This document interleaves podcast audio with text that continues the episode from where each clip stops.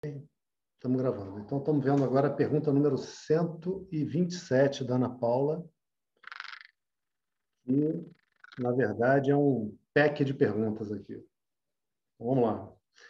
afirmação segundo a qual o universo é um ser consciente me trouxe profunda reflexão.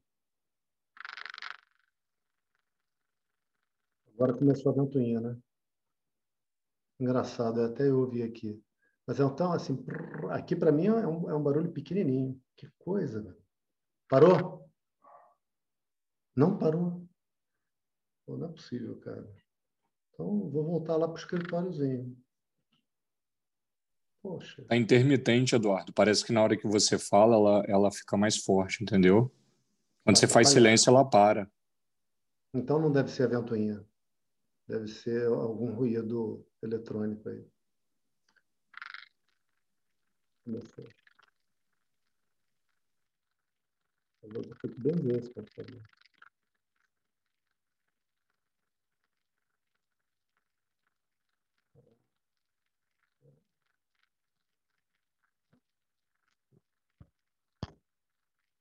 Nunca teve isso. Peraí.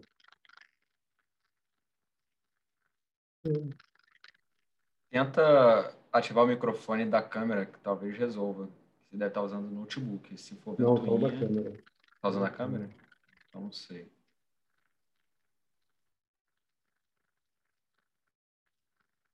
Não? E agora?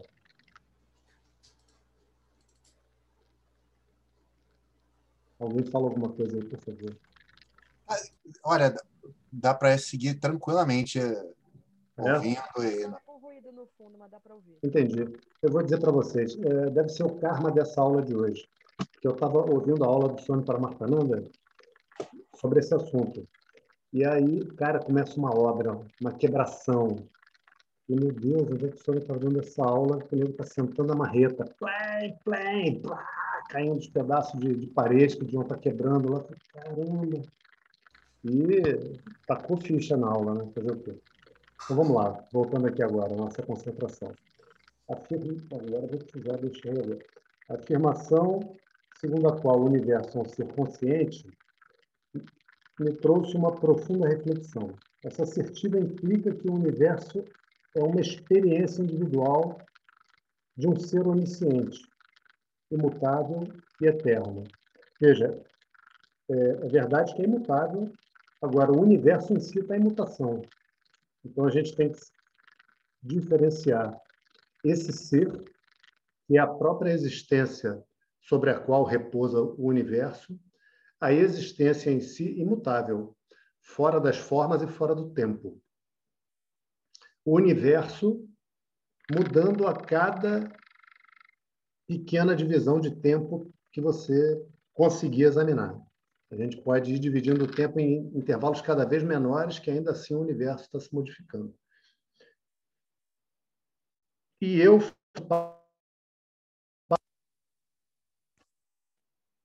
abençoe esse computador.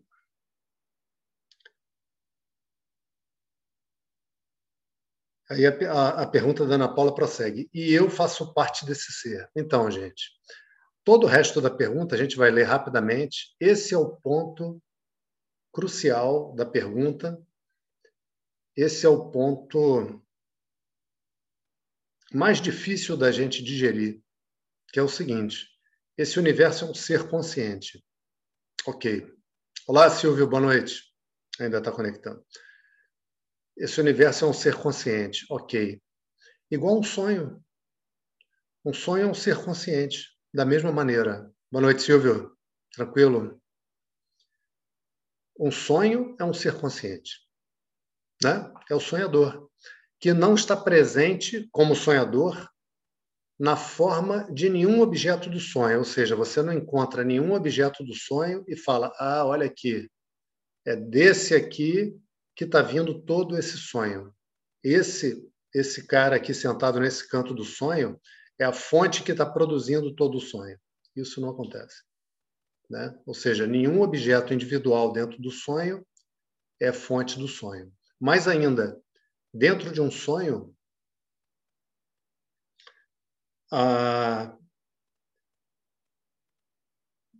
forma de cada indivíduo daquele dentro do sonho, de cada pessoa, de cada bichinho, é uma. A consciência no sonho é o sonhador. A consciência de cada personagem do sonho é o sonhador. Examina isso. Examina isso porque esse exame é muito difícil. Dentro do sonho, a consciência de cada personagem é exatamente igual como a gente está aqui, é A para meia. Ou seja, não pode ser um objeto de observação. Você não consegue ver a consciência de um outro personagem que não seja você, você não consegue ver a sua própria consciência. Ver como a gente vê um objeto, como eu estou mostrando para vocês aqui essa caixinha. Olha a caixinha, ela é cinza e é, é verde. Você não consegue dizer que é caixinha, que tem lados com ângulo de 90 graus, você não consegue dizer.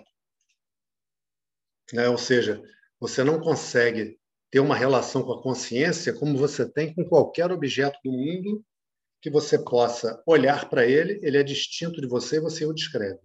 Isso não é possível. Essa consciência é uma só. Essa, essa, esse aqui é o salto. O salto que, que o Vedanta vai dar para a gente é esse.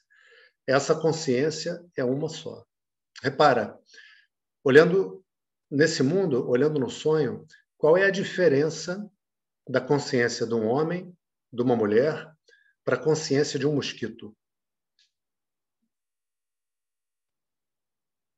Essa é uma pergunta profunda, parece uma pergunta assim, que pergunta louca, né? Vocês estão de parabéns, dei os parabéns na última aula, né? Vocês estão de parabéns por estarem qualificados, por estarem chegando até aqui. Porque esse tipo de pergunta, se eu faço ali no ponto de ônibus, eu vou viver uma experiência ruim. No mínimo um desaforo, sai daqui maluco, né? Ou então, aquele cara ali é perigoso, hein? cuidado com ele. Qual é a diferença da consciência de um homem, de uma mulher, para um inseto? Uma formiga, uma abelha, um mosquito? Não tem diferença. A consciência só testemunha. A diferença está na mente. A mente de um homem é diferente não vou comparar nem com mosquito, não. É diferente da mente de uma criancinha. A criancinha com dois anos de idade não tem a mesma mente que ela terá aos 30, aos 50 e também aos 90. Aos 90, essa mente já está em franco declínio. É assim. A consciência testemunha todas essas alterações, assim como testemunha todas as experiências. E o universo todo é uma experiência sendo testemunhada pela consciência por diversos pontos de vista. E os diversos pontos de vista são os diferentes personagens desse sonho. Então, quando a gente fala assim, Laura Kowalski, esse sobrenome imponente da Laura, Eduardo Colami, que eu também não fico atrás, o Lucas, o Silvio, a Patrícia, a Verônica, a Ana, Ana Paula, quando a gente se refere a uma pessoa, isso é muito importante da gente ver. Isso vai ajudar a gente a diminuir as nossas brigas e a maneira como a gente briga, a maneira como a gente se relaciona com as pessoas. Sempre que eu estou olhando para uma pessoa, olho lá o Silvio. Eu estou olhando um complexo de corpo-mente, uma personalidade. A pessoa vai ter determinadas características. Tem pessoa que é mais brincalhona, mais comunicativa. Tem pessoa que é mais reservada, tem pessoa que é mais tímida, tem pessoa que é mais envergonhada, né? Tem pessoa que é ativa, tem pessoa que já é mais devagar fisicamente. Características da personalidade. Isso tudo eu posso descrever, eu posso ver. Tudo isso está no complexo corpo-mente. A consciência não entrou em nenhuma dessas descrições. Então, quando eu olho para uma pessoa, eu estou vendo aquele, entre aspas, sempre entre aspas essa palavra, aquele indivíduo, aquele diva, e eu estou vendo a presença do Atma. Em todos. Em todos eu estou vendo o Atma. Eu olho o Silvio, então tem ali esse que eu chamo de Silvio, e tem a presença da luz divina. dando vida. Dando vida. Igual um pai que apresenta para uma criança um ventilador cor-de-rosa. Aí a menininha olha aquilo, acha mó barato. Desligado. Depois ele apresenta um ventilador azul. A menininha olha aquilo, mexe e tal. Depois ele apresenta um ventilador branco. E esse ele pega, liga na tomada e aciona o botão. E o ventilador começa a girar as pás e faz vento. E a menininha, criancinha pequena, olha aquilo e fica assombrada. E fica impressionada com aquilo. E aí ela pega o ventilador rosa que não está ligado na tomada e vê, viu o pai girar o botão, gira também o botão daquele ventilador cor-de-rosa. E nada acontece. E nada acontece. Porque naquele ventilador cor-de-rosa está faltando uma entidade invisível, mas que é aquela que dá força, que dá capacidade de movimento ao ventilador, que é a eletricidade. Que olhando na tomada você vai continuar sem ver eletricidade. Se você for bem corajoso, você pode meter os dedos na tomada e talvez você tenha uma experiência da, da eletricidade, mas você vai continuar sem vê-la. Você, você vai ter ali um choque. Né? Então, o Atma, a consciência, é o que vivifica o corpo e a mente. É o que dá vida ao corpo e à mente. Né? E é de verdade o que a gente é. O que a gente é o Atma. Isso a gente vê. Quem senta um pouquinho para meditar, rapidamente vê, peraí, toda essa pessoa que eu sempre chamei de eu é um objeto da minha observação. E se você consegue ir além dos seus estados emocionais e mais ainda consegue aproveitá-los quando vê a raiva, quando vê a angústia, você dá uma escapadinha, senta e medita, você vai ver que esse que observa permanece intocado por todos os dramas do personagem. Isso é um fato a ser verificado. Tá? Então vamos lá. O paradoxo, o paradoxo é que, para eu contemplar o universo, inteligência é necessária. A inteligência só existe onde há consciência. Então, eu estou considerando isso aqui como válido. Agora, os níveis de inteligência serão diferentes. Um mosquito observa o universo com menos inteligência que o homem observa, né? Evidentemente. Então, eu utilizo mecanismos humanos, cérebro, para me tornar autoconsciente. Não, isso não é verdade. Tá? Isso, isso, mais adiante, a gente vai estudar textos bem legais para isso. Tá? A inteligência, a consciência não vem do cérebro. Não pode ser um produto do cérebro. Não pode ser. Não pode ser. Porque o organismo físico está se modificando a cada instante. E a consciência é constante, ela não se modifica. Que o organismo está se modificando a cada instante, a gente já sabia antes de estudar Vedanta. Que a consciência não se modifica é dito na aula, mas isso só é recebido pela mente quando a pessoa senta e medita. Que existe uma entidade. Olha, olha, olha, olha o que é, o que é uma das coisas que a meditação vai te dar que existe uma entidade que não se modifica e que é você. E que de verdade é você. Quando isso começa a acontecer, a sua identidade no corpo e na mente começa a ficar abalada. Eu não posso ser esse corpo e essa mente. Isso é verdade, você não é o corpo e a mente. Ok? Seguindo a pergunta.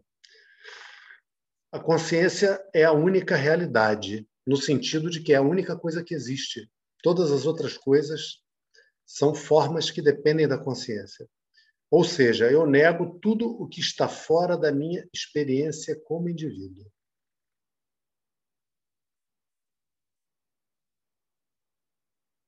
É, não exatamente. Né? Tudo que pode ser experienciado, tudo, tudo, tudo que pode ser experienciado tem uma particularidade. Eu só experiencio coisas que se modificam, repara isso. A única coisa que não se modifica sou eu. Todas as coisas que existem, eu só posso dizer que existe porque eu as testemunho. Né? Se aparecer para você, de repente começa a se formar vamos usar um linguajar de Vedanta, a gente poderia usar outro. Começa a se formar uma luz dourada, começa a iluminar as paredes onde você está. E aparece aquela figura envolta numa tremenda luz dourada, numa roupa dourada. Quando dá essa aparição, o que, que é? Vocês não sabem, eu não falei. Vishnu. As aparições que são descritas de Vishnu são assim. Né? Aí aparece aquela luz dourada, aquele ser dourado lá no meio, Vishnu.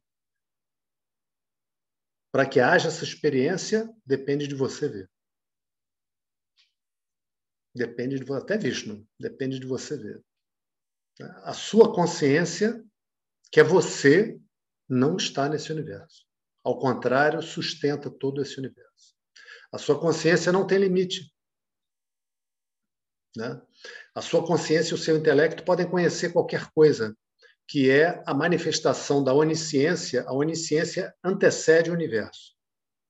Quando há manifestação do universo, há a sua capacidade de conhecer qualquer coisa.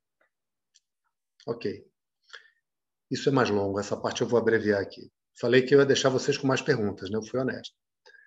Então, eu pergunto: o reconhecimento intelectual desse ser consciente universal só é possível através da meditação, é a meditação junto com as aulas. Foi a, a colocação que eu fiz para vocês de um pássaro que bate as duas asas para voar. Né? Então, olha, é, existem é, escolas, tradições que preconizam que a pessoa só medite. E é ótimo meditar. Que bom que essas pessoas estão meditando isso vai ser ótimo para elas, para a vida delas, sabe? Vai ser ótimo para quem conviver com elas. Tudo de bom. Existem outras pessoas que estudam Vedanta, mas não meditam. Tá? Não meditam. E estudar Vedanta é uma coisa maravilhosa. Maravilhosa. Meditar é uma coisa maravilhosa. Duas vai dar uma coisa maravilhosa ao quadrado. Né? Porque, para entender certas coisas, eu preciso. Ah, Estou me um pouco aqui, mas é que a pergunta falava de tantas coisas importantes. Para compreender determinadas coisas, eu preciso da experiência que a meditação me dá. E a meditação muda. Tá? A pessoa pratica uma meditação um tempo, depois o professor faz junto com ela outras e, e ela começa uma outra meditação durante um tempo. E a meditação ela tem um convite maravilhoso, que é um convite para a gente se abraçar, porque um obstáculo que existe à meditação é o seguinte: é que a gente tem que buscar atividades para fugir da gente. Vou explicar melhor isso. É, a pessoa busca coisas que são interessantes porque ela não quer parar para prestar atenção na emoção que ela está sentindo. Aquela angústia, aquele peito apertado, aquela ansiedade, aquela insatisfação consigo, ela não sabe como se livrar daquilo e ela vai ver televisão, vai ver jogo de futebol, vai ver Silvio Santos, vai escutar música, vai dar uma corrida, vai malhar, vai cozinhar, vai cantar, qualquer coisa. Qualquer coisa, tanto que a gente usa a expressão se distrair. Né? A pessoa vai se distrair. Se distrair do quê? Dela mesma. Né? Então, quando você faz um, um, um, estudo de Vedanta concentrado com o professor, você vai para um lugar onde não existirá distração. Você não é convidado a se distrair, você está ali para se conhecer. E o se conhecer começa pelo indivíduo, começa pela ideia que a gente tem do que eu seja. Né? E o convite que a meditação faz é um convite de pazes. Vou começar fazendo as pazes comigo. Por quê? Por que, que eu não posso ficar angustiado? Por que, que eu não posso estar diante de uma situação que eu não sei o que fazer? E eu fico preocupado. Qual o problema? Em que, que isso me diminui de verdade? Né? Então, quando a gente começou a estudar Vedanta bem no início, a gente falou, e é verdade, que a pessoa vai aprender a reconhecer que a felicidade que ela busca é ela. Vocês vão aprender que a felicidade que vocês buscam Vocês já são essa felicidade. Não se tornarão, não, já são. Isso é um fato. Vão aprender também, se é que já não aprenderam, que de verdade a gente age no mundo procurando felicidade. Né? E vão aprender também que as outras emoções que eu tenho estão perfeitamente em ordem, que não tem nada de errado com elas, que eu não preciso parar de ter essas emoções para me sentir bem comigo. Tá? Ó, para vocês terem uma ideia, é que já foi embora aqui. Eu tinha um bonequinho aqui que eu comprei em Juiz de Fora, era tipo um espantalhozinho, que ele segurava uma plaquinha escrita assim, show tristeza, e que estava ali pão de enfeite num canto aqui, sabe? Sabe aquela coisa que vai ficando? Aí eu fiz essa obra aqui, né? Pintei e tal. Aí estou rearrumando as coisas, tirei as coisas do lugar, botei. Uma das coisas boas é que você tem a chance de despachar um montão de coisa. Aí eu olhei aquilo, show tristeza? Não, esse bonequinho para mim agora está fora de lugar. Eu tenho a moça que faz limpeza para mim, né? Eu tenho Fabiola. Gostaria de levar esse, esse, bonequinho? Você acha legal? Ah, gostaria. Então pronto, é teu. Dei para ela. Por quê? Porque eu não brigo mais com a minha tristeza. Eu posso estar muito triste e me sentar e meditar e abraçar essa tristeza e ficar com ela, sabe?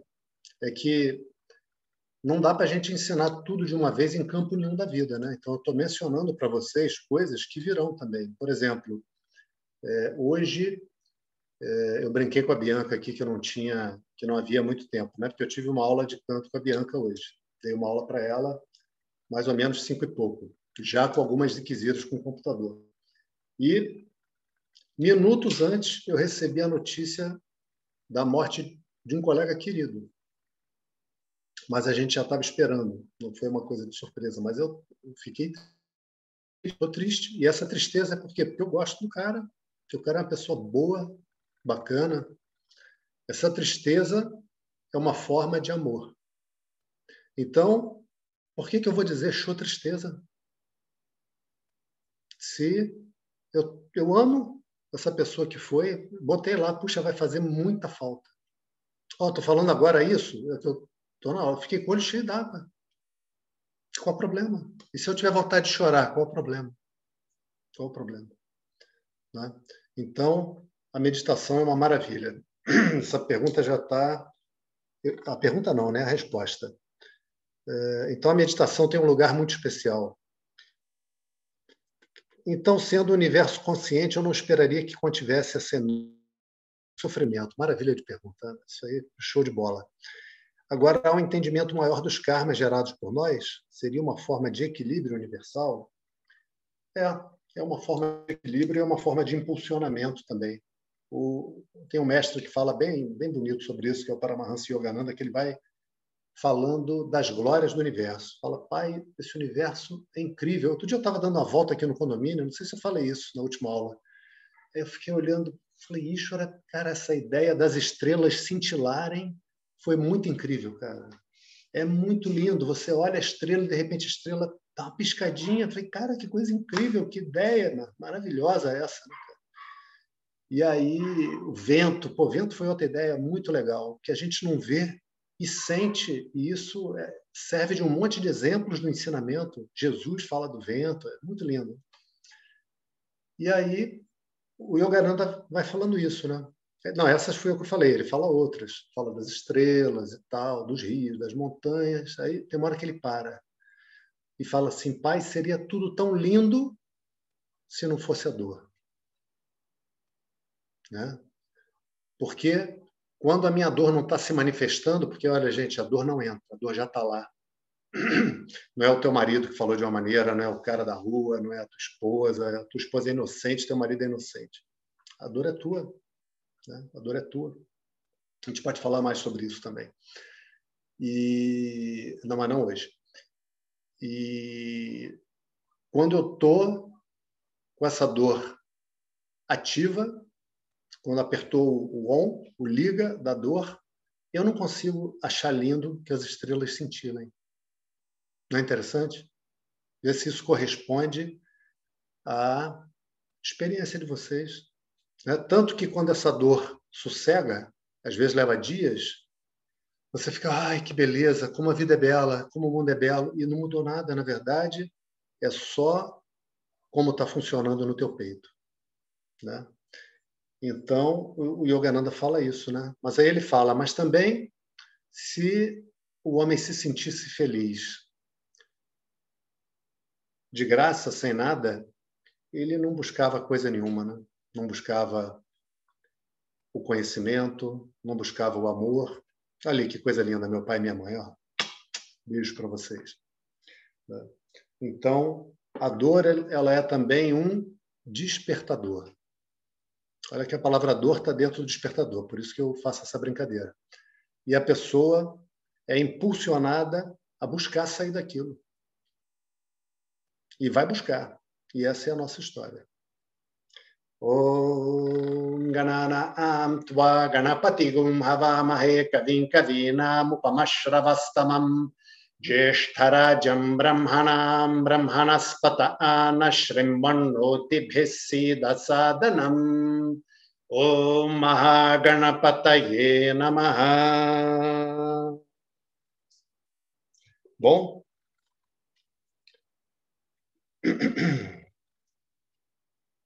Então a gente está na parte em que Krishna faz o estuti da Karma Yoga, faz o elogio da Karma Yoga. Começa a dizer: Olha, Arjuna, eu vou te ensinar agora um estilo de vida que vai mudar a sua maneira de viver. E além de mudar a sua maneira de viver, deixa eu aumentar aqui para ver vocês melhor agora. Fala igual o lobo mal, né? Pronto que, além.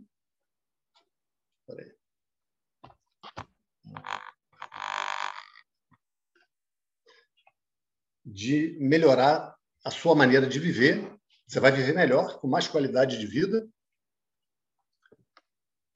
Você vai qualificar sua mente para esse ensino, porque esse ensino não frutifica numa mente que não está qualificada. Ok. E aí, ele falou várias coisas, né? Falou, olha, você vai aprender a considerar igualmente a alegria e a tristeza. Puxa vida, essa, essa é braba. Né? Ou seja, você vai ter uma mente forte.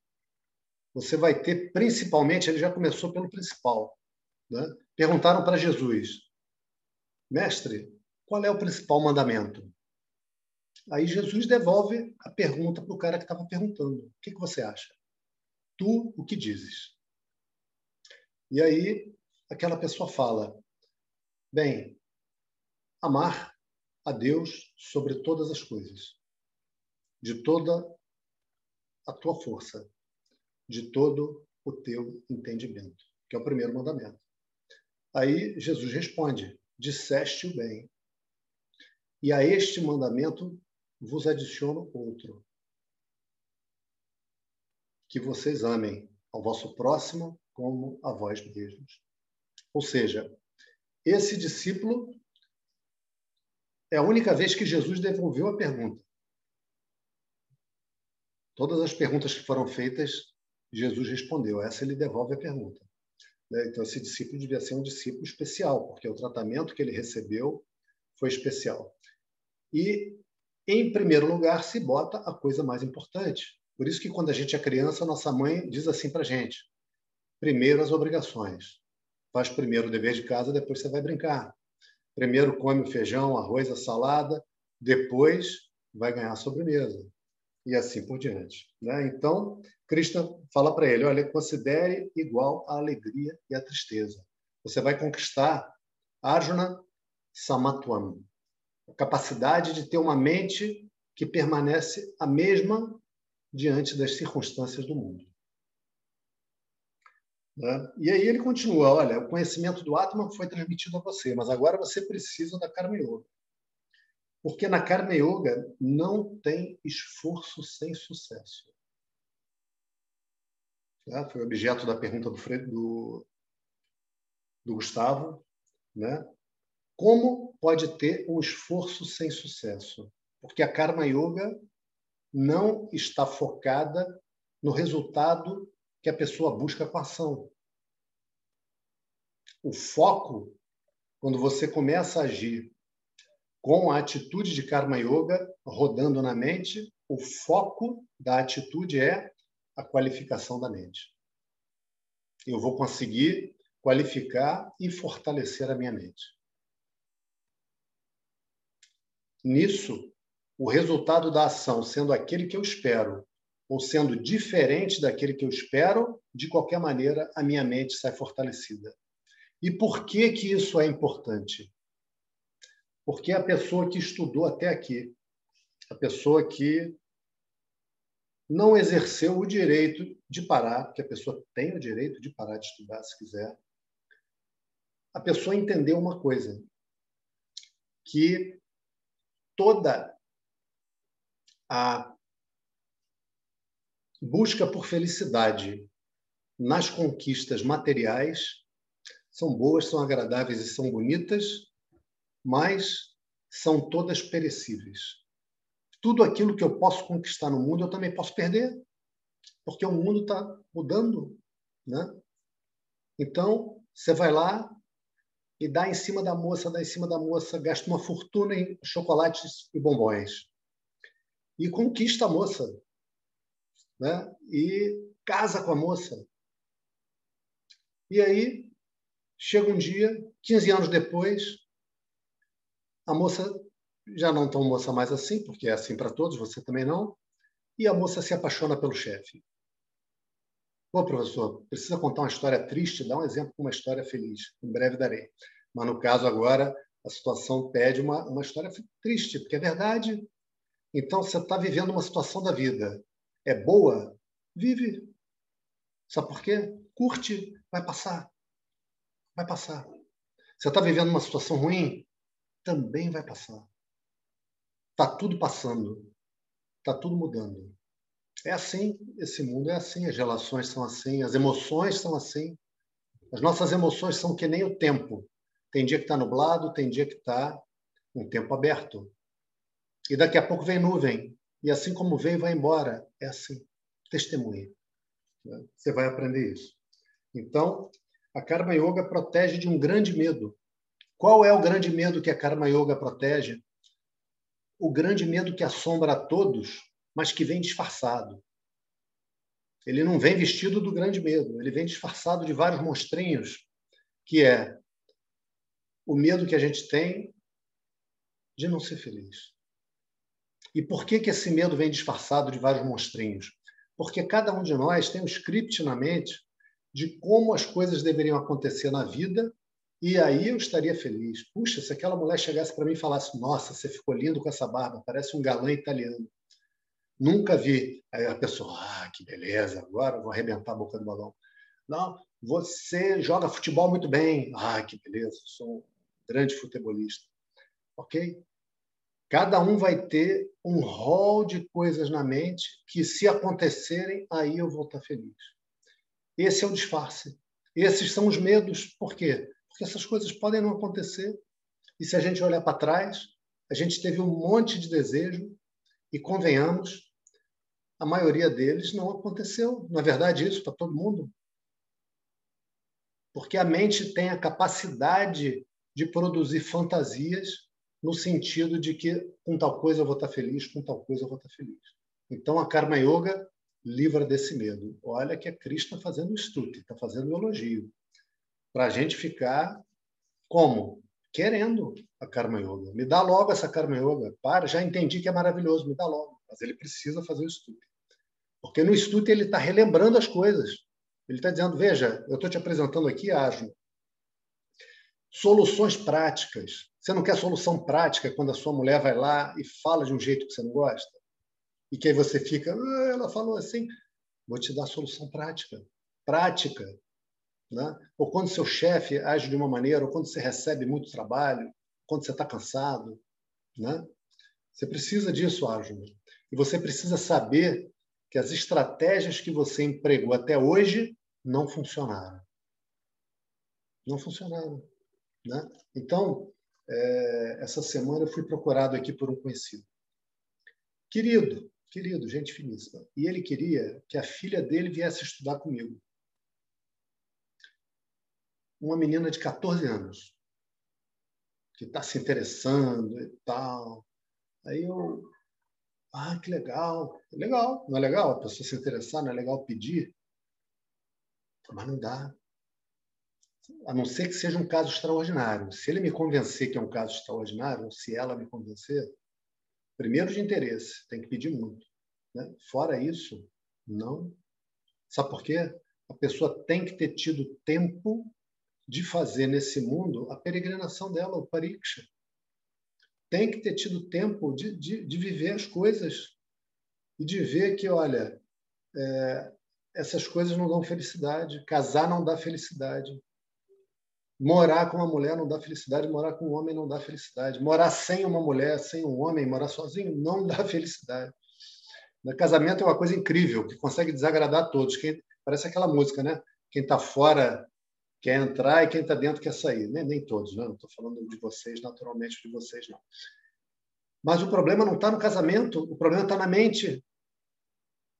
O problema está no apego a o danadinho do script.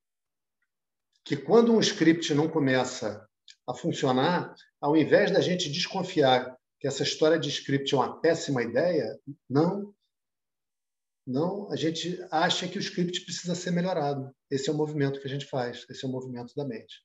Né? Então, Arjuna é, prossegue dizendo no 41, veja, Krishna prossegue dizendo, veja, Arjuna, aqui na busca da liberação há um pensamento claro e decisivo. Mas aqueles sem discriminação têm muitos e variados conceitos. E é justamente esse o assunto dos versos que a gente vai ler hoje. Porque o que, que acontece? O pensamento claro e decisivo é o seguinte: começou lá com Arjuna, o pensamento claro e decisivo. Porque agora a gente está vendo o comportamento do discípulo. Olha, olha o que Arjuna falou para Krishna. Ele falou assim: Olha que maravilha, olha que maravilha. Ele falou: Mestre, eu não sei o que fazer. Todo o resto é consequência disso. Todas as outras coisas que, que Arjuna falou são consequência disso, dessa reflexão sobre si mesmo. Eu não sei o que fazer. Por favor, me diga aquilo que é bom para mim. Por favor. E aí, Krishna começa a ensinar Arjuna. Então, é muito comum a gente ver é, duas coisas. Primeiro, a pessoa que começa a ter algum interesse pela parte espiritual. E aí, se você entra numa livraria, ou mais é, livraria já já vai ser coisa do passado, eu acho. Mas modernamente, se você entra na internet, cara, você encontra coisas que você fica o resto da vida lendo, ouvindo, vendo vídeo no, no YouTube, né? Então é, existe uma uma chance muito grande da pessoa ser é, não vou melhorar essa frase tentar ser buscar ser durante um tempo autodidata e a pessoa vai ler e tem tal autor tem isso tem aquilo e ela colhe ali coisas boas, lê coisas boas, vê coisas boas. Esse caminho profundamente não se faz sem mestre. Não existe. Quem não tem mestre encarnado de carne e osso não está fazendo, a não ser que já tenha feito e esteja vindo em missão. Sem mestre não faz, porque esse trabalho de ego é feito por um outro ego que passou pelo processo e auxilia a pessoa. Auxilia a pessoa a ver suas dores, a falar das dores, auxilia a pessoa a olhar, a futucar. Todo esse trabalho é necessário. Sem mestre não faz. Ok? E quando é que surge o mestre? Quando. Tem até um ditado, né? O mestre surge quando o discípulo está pronto. Não sei se vocês já ouviram. E quem é que manda o mestre? Quem é que, reconhecendo que o discípulo está pronto, manda o mestre? Quem? Quem, Ana Paula? Esse universo que é Ishvara.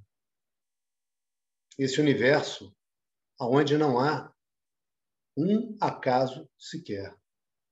O primeiro acaso desse universo ainda não aconteceu. Esse universo ele é uma obra de arte, uma poesia de um poeta divino, que foi o mantra que foi feito hoje no início da aula aqui de Ganesha.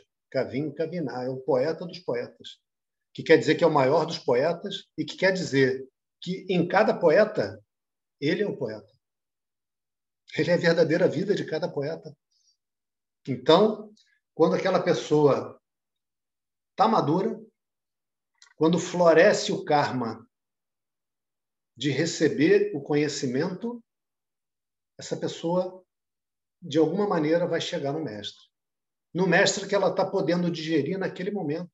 Que às vezes ela vai brigar, às vezes ela vai se decepcionar. Né? Ok. Mas ela vai continuar procurando. Até que ela vai encontrar um lugar que ela vai dizer assim: cara, que maravilha. Eu quero mais disso. Eu quero ouvir mais isso. Né? E vai ser muito interessante, porque ela vai estar com o professor agora. E o professor vai futucar as feridas dela. Vai falar, o professor vai avisar assim, gente, vou falar coisas dolorosas. E vai cumprir a palavra, vai falar coisas dolorosas. E a pessoa vai ouvir com gosto. E vai doer, porque é doloroso, vai doer. Mas a pessoa vai ouvir com gosto, porque sabe que está sendo dito com amor. E sabe que está sendo dito para o bem. Né? Para o bem. Agora, isso exige discriminação. E esse trecho agora do stuti, do elogio, Krishna vai falar daqueles que não têm discriminação para receber o ensino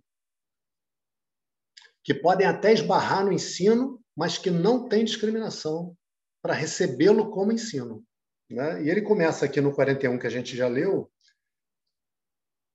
vou botar aqui, dizendo o seguinte, que aqui nessa busca por libertação há um pensamento claro e decisivo. Mas aqueles que não têm discriminação têm muitos e variados conceitos. E aqui tem uma coisa muito importante para a gente ver. Olha, olha o que ele está dizendo.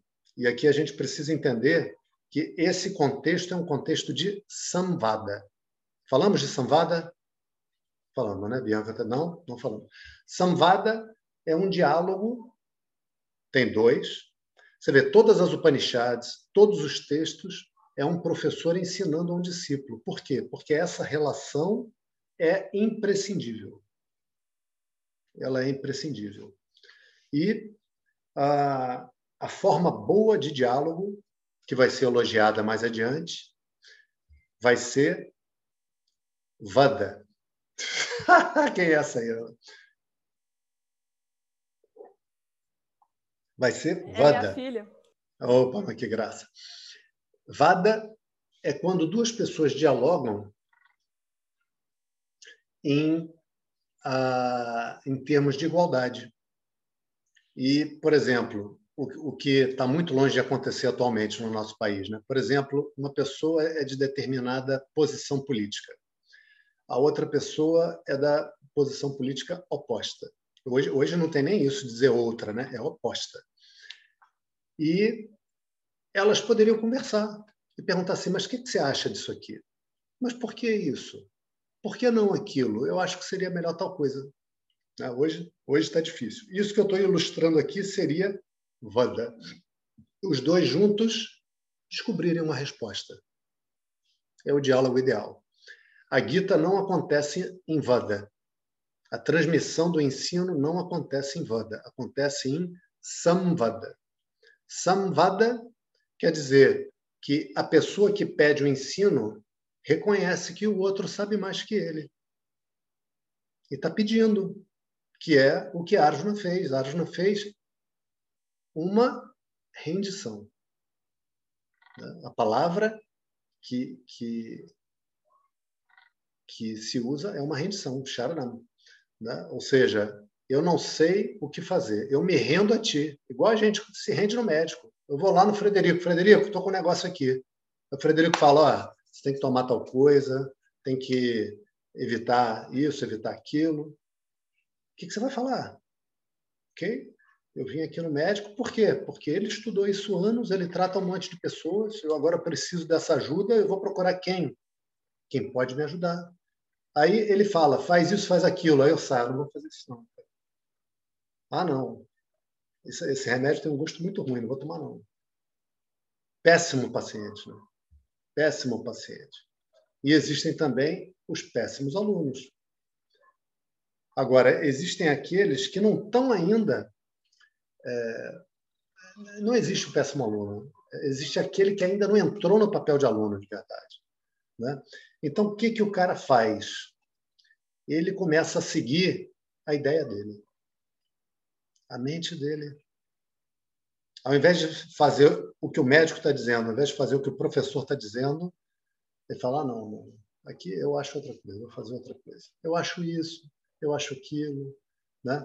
Uma das coisas que são essenciais no ensino é o seguinte: eu não estou dizendo para vocês o que eu acho. Eu não estou propondo a vocês a minha alternativa. A minha alternativa não vale nada. A minha alternativa serve para quando ela surge na minha mente, eu ver que ela surgiu e eu a abandono. E pergunto por que, que isso está surgindo. Porque tem um ensino dado por Dakshinamurti, dado por Ishvara, dado pela fonte do universo, por que, que eu vou propor a minha alternativa? Gente, está cheio disso aí, de mestre autoproclamado que está dando a sua opinião. Está cheio disso. E isso a gente tem que ter muito cuidado. E as pessoas batem em um, batem em outro, depois em outro, depois chega um cara e fala: faz esse mantra aqui que é uma maravilha. Ó, faz essa respiração aqui que é uma maravilha. Lê esse livro faz essa meditação aqui, repetindo quem sou eu, quem sou eu, quem sou eu, quem sou eu. Tem essa meditação, sabia? Quem sou eu, quem sou eu, quem sou eu, quem sou eu, quem sou eu, quem sou eu, quem sou eu, quem sou eu. Vê se você vai entender a teoria da relatividade. É igual a mc ao quadrado, é igual a mc ao quadrado, é igual a mc ao quadrado, é igual a mc ao quadrado. Tu não vai. Tu não vai. Né? Então, existe aqui uma clareza quanto a sadhana. E existe um papel da confiança nesse processo que o professor te chama às vezes e fala: olha, você precisa fazer tal coisa, faz isso assim, assim. Por quê? Porque ele já passou por ali. Porque ele viu outros que vinham estudando com ele que passaram por ali. E o professor orientou ele, orientou o outro, orientou o outro na frente dele. Para quê? Para você saber que naquela situação é essa orientação que é dada. Discutiu com aquele grupo de alunos que está naquele momento ali. Né? Então, a pessoa que chega aqui qualificada, ela é capaz de um esforço decisivo. Ela vai cavar o buraco naquele ponto até encontrar água. A água está ali. O professor falou: olha, a água está aqui, pode cavar. Você é felicidade, a felicidade já é você. Cava que você vai encontrar, vai ver isso claramente. E isso vai mudar a tua vida. Ok. Então, ele concluiu o verso aqui dizendo né, que aqueles que não têm discriminação têm muitos e variados conceitos, ou seja, tem um monte de conceitos diferentes, pensam um monte de coisa. E o pior, não estão largando aquilo que pensam.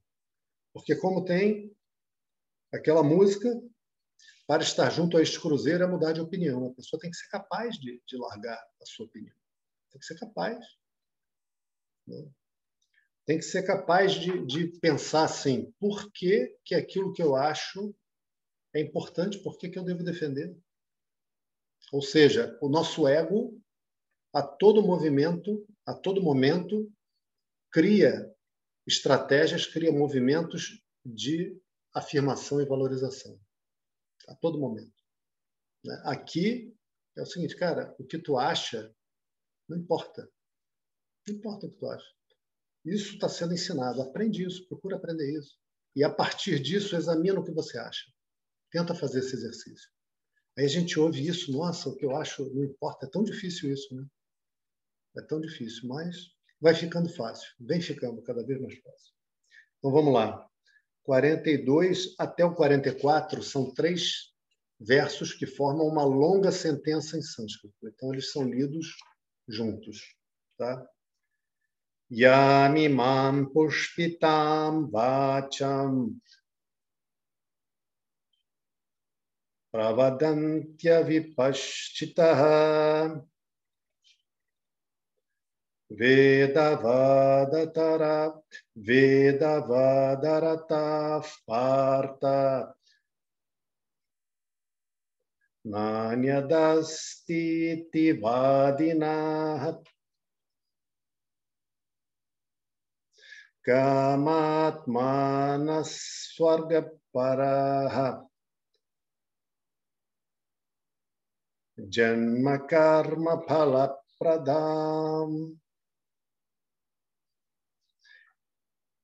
क्रिया विशेष बहुलाम भोगैश्वर्य गतिम प्रति। भोगैश्वर्य प्रसक्सनाम तानाम तया पहृत चेतसाम व्यवसायत्मिका बुद्धिः समाधाव समाधाव न विधीयते Aqueles sem discriminação, encantados com as palavras dos Vedas, ó Arjuna, desejosos do céu, do paraíso. Eles argumentam que não existe nada mais do que isso, do que o paraíso. Cheios de desejos, eles falam palavras floridas, que se referem a muitos detalhes, a muitas peculiaridades da ação para a aquisição de prazeres e poder, e que conduzem a nascimentos e a resultados de ação. O conhecimento claro não existe na mente das pessoas apegadas a prazeres e poder. Pessoas cuja mente foi roubada por essas palavras. Ok. Então, Krishna está falando aqui agora daquelas pessoas que não têm discriminação, ou seja, não tem qualificação. Qual qualificação? Essa que nós dissemos. Essas pessoas só imaginam a felicidade através da aquisição daquilo que lhe for agradável, seja lá o que for. O que é agradável nos próximos 15 minutos? Ah, vamos comer aqui essa comida boa. Ou é, vamos ouvir uma música boa ou vamos ganhar muito dinheiro, isso aí já leva mais do que 15 minutos, a não ser que o cara seja um assaltante. É, vamos, é, sei lá, conquistar uma mulher, um relacionamento, conquistar um rapaz, enfim, todos esses exemplos que a gente já viu várias vezes a essas alturas. E o máximo da satisfação dos desejos é o céu, é o paraíso. É a ideia que se faz do paraíso. Imagina como deve ser o paraíso? Primeiro, deve ser tudo limpo. Nem os cachorros fazem suas necessidades na rua, muito menos as pessoas. Vai ter mendigo no paraíso? Não vai ter mendigo. Vai ter pessoa morando muito bem e pessoa morando no barraco? Não. Todo mundo vai morar bem, muito bem, mas como? Será que você tem a sua casinha ou será que é tipo um alojamento? Onde eu, o Silvio, o Lucas e o Frederico vamos ficar no, mesmo quarto. Falei, rapaz, se for ficar no quarto, quatro num quarto só, já vai dar confusão.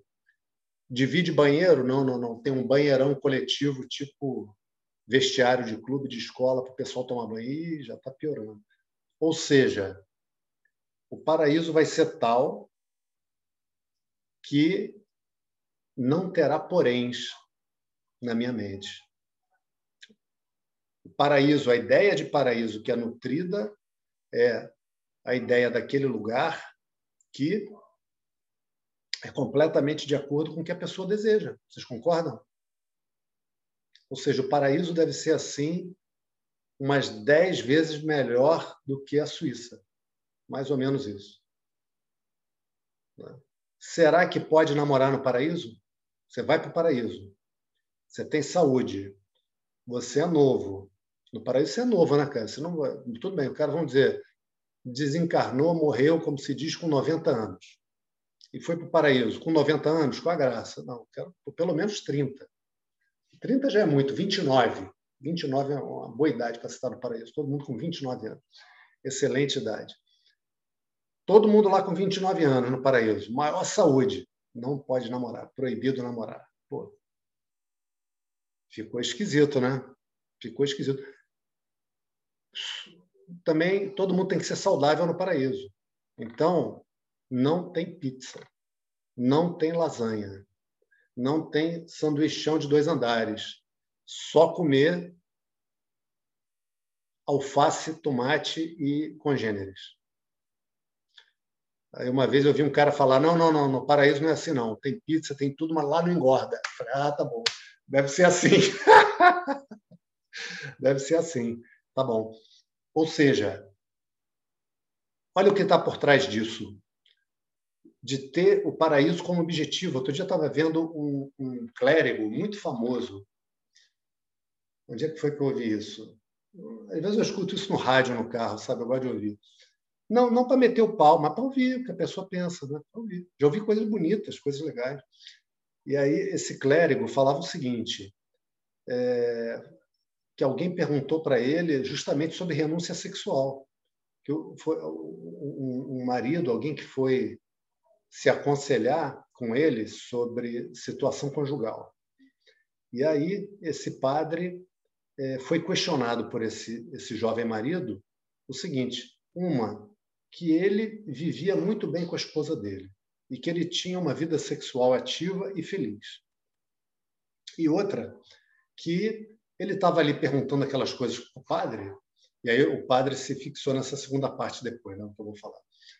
Mas, puxa, depois ele, se, ele, ele pensou assim: como o padre que nunca foi casado vai me dar conselho de matrimônio. Né?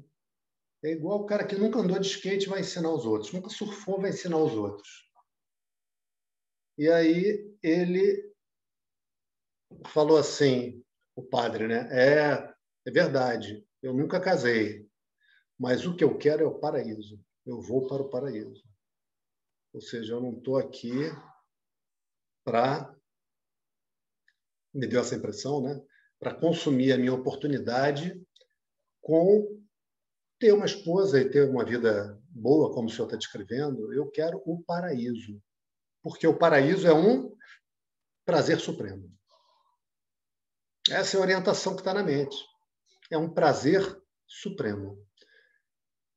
Queridos, qualquer coisa que pode ser adquirida pode ser perdida não temos como confirmar se existe lá o paraíso ou não. Ah, está no livro tal, do espírito tal, ok. O livro é bonito, é bom, mas não serve como confirmação. Você continua a, a ter ali a notícia de alguém que escreveu. Se vier outro escrever de outra maneira, em qual dos dois você vai acreditar? Você vai escolher. Né? Então, o que é dito e que é lógico que se vê é você vai e você sai. E você fica indo, vamos dizer assim, para os vários cantos desse universo conforme o seu karma. Como você pode adquirir o universo por como você pode adquirir um paraíso infinito através de uma ação finita? Qual é a lógica? Qual é a lógica? Né? Então, essas pessoas são cheias de desejos. E eles veem a escritura e a escritura tem orações, tem práticas para a pessoa alcançar determinadas finalidades. Que finalidades? Prosperidade, casamento, tem oração para casar, para ter filho, para ter saúde, que todo mundo quer ter saúde. Todo mundo quer ter saúde. Né? Tudo isso está lá. E com palavras bonitas, com orações melodiosas, com rituais muito bonitos. E as pessoas se prendem nessa parte daquilo que pode ser adquirido nesse mundo. Né? Como hoje a gente vê na televisão, não, você entra aqui nessa nossa agremiação, que paga o dízimo, que aqui as pessoas recebem as bênçãos, você vai receber a casa, você vai casar, a sua empresa vai prosperar, e a pessoa vai lá e fala: Não, realmente, eu passei o óleo do profeta tal, isso eu vi também. E minha geladeira que estava quebrada funcionou, né? É, e às vezes coisas melhores do que a geladeira funcionar. Tudo bem, ótimo que as pessoas recebam bênçãos, ótimo. Ótimo que a bênção exista. Graças a Deus a bênção existe, e existe mesmo. Né? Aquele que é qualificado está procurando uma outra coisa. Está procurando compreender, como foi na pergunta da Ana Paula, quem sou eu? Se esse universo é um ser infinito, quem sou eu? Eu sou um bonequinho pequenininho aqui dentro? Se o professor diz para mim, não, você é a força infinita. Você é a força infinita. Esse que está testemunhando o personagem que tem nome, que tem carteira de identidade, que pode fazer a barba deixar a barba crescer, esse que testemunha é o reflexo nessa mente, é a presença nessa mente da presença infinita, da única presença que existe. E, puxa, eu quero entender isso. Então, você precisa de uma mente qualificada. Então, esse aluno qualificado, ele está dando mais valor à mente qualificada do que a esses ganhos materiais, mesmo que seja no paraíso. Por quê? Por quê? Porque ele já entendeu que se eu estou em determinada circunstância e eu estou com o coração pesado e eu não sei lidar com isso, a circunstância pode ser maravilhosa, minha esposa pode ser maravilhosa, uma santa linda, uma mulher linda, né? o marido lindo, maravilhoso, só, só usa terno e está perfumado, abre a porta do carro todas as vezes, um santo gentil, nunca falou um palavrão na vida aquela criatura. Se eu estou com o coração pesado, nada disso me aproveita. Se eu estou com a mente desesperada de agonia, nada disso me aproveita. Né? Então, mais vale uma mente que possa aproveitar um prazer simples do que eu ter um palácio suntuoso em desespero. Né? Mais vale uma mente qualificada. Mais vale uma mente qualificada. Mas essas pessoas se encantam com as palavras floridas, se encantam com as promessas de filho, prosperidade, saúde e tal, e param nisso. Por quê? porque a compreensão delas, no momento, só está alcançando isso. E ele conclui dizendo, no verso, né, que o conhecimento claro não existe na mente das pessoas que estão apegadas a prazeres e ao poder. Porque, veja, pessoal, olha, olha como é precisa a construção do verso o conhecimento claro não existe na mente das pessoas apegadas a prazer e a poder. Ele não falou assim, das pessoas apegadas à felicidade. Porque ser apegado à felicidade, em primeiro lugar, é inevitável. Todo mundo quer a felicidade. E ser apegado à felicidade é uma virtude. É uma virtude. Todo mundo recebe a bênção do desejo pela felicidade. E é por isso, voltando também a essa pergunta multifacetada da Ana Paula, por isso que a gente quer se livrar da dor. Querer se livrar da dor é uma manifestação do desejo pela felicidade. O desejo pela felicidade é uma virtude, é um impulso básico que todo ser humano recebe. E aqui, quando Krishna explica para Arjuna, veja, Arjuna, tem esses que não estão querendo o ensino, porque eles não estão amadurecidos ainda. Ele não vai dizer que eles não querem felicidade. É que eles querem a felicidade, mas através do poder e dos prazeres. Eles não conseguem pensar fora disso ainda. Eles ainda precisam dar mais topada. Dar mais topada. Precisam tirar aquela capa do dedão. Sabe quando você dá aquela topada que tira a capa do dedão? Eu, quando era menino, dava uma por semana. Precisam do despertador. Om Purnamadav Purnamidam Purnat Purnamudachyate पूर्णस्य पूर्णमादाय पूर्णमेवावशिष्यते ॐ शान्ति शान्ति शान्तिः हरिः ॐ श्रीगुरुभ्यो नमः हरिः ॐ Ok, queridos? Uma boa noite, um abraço a todos. Uma boa semana. Tchau, tchau. Até a próxima. Muito obrigado. Boa noite. Valeu, um abraço, um abraço.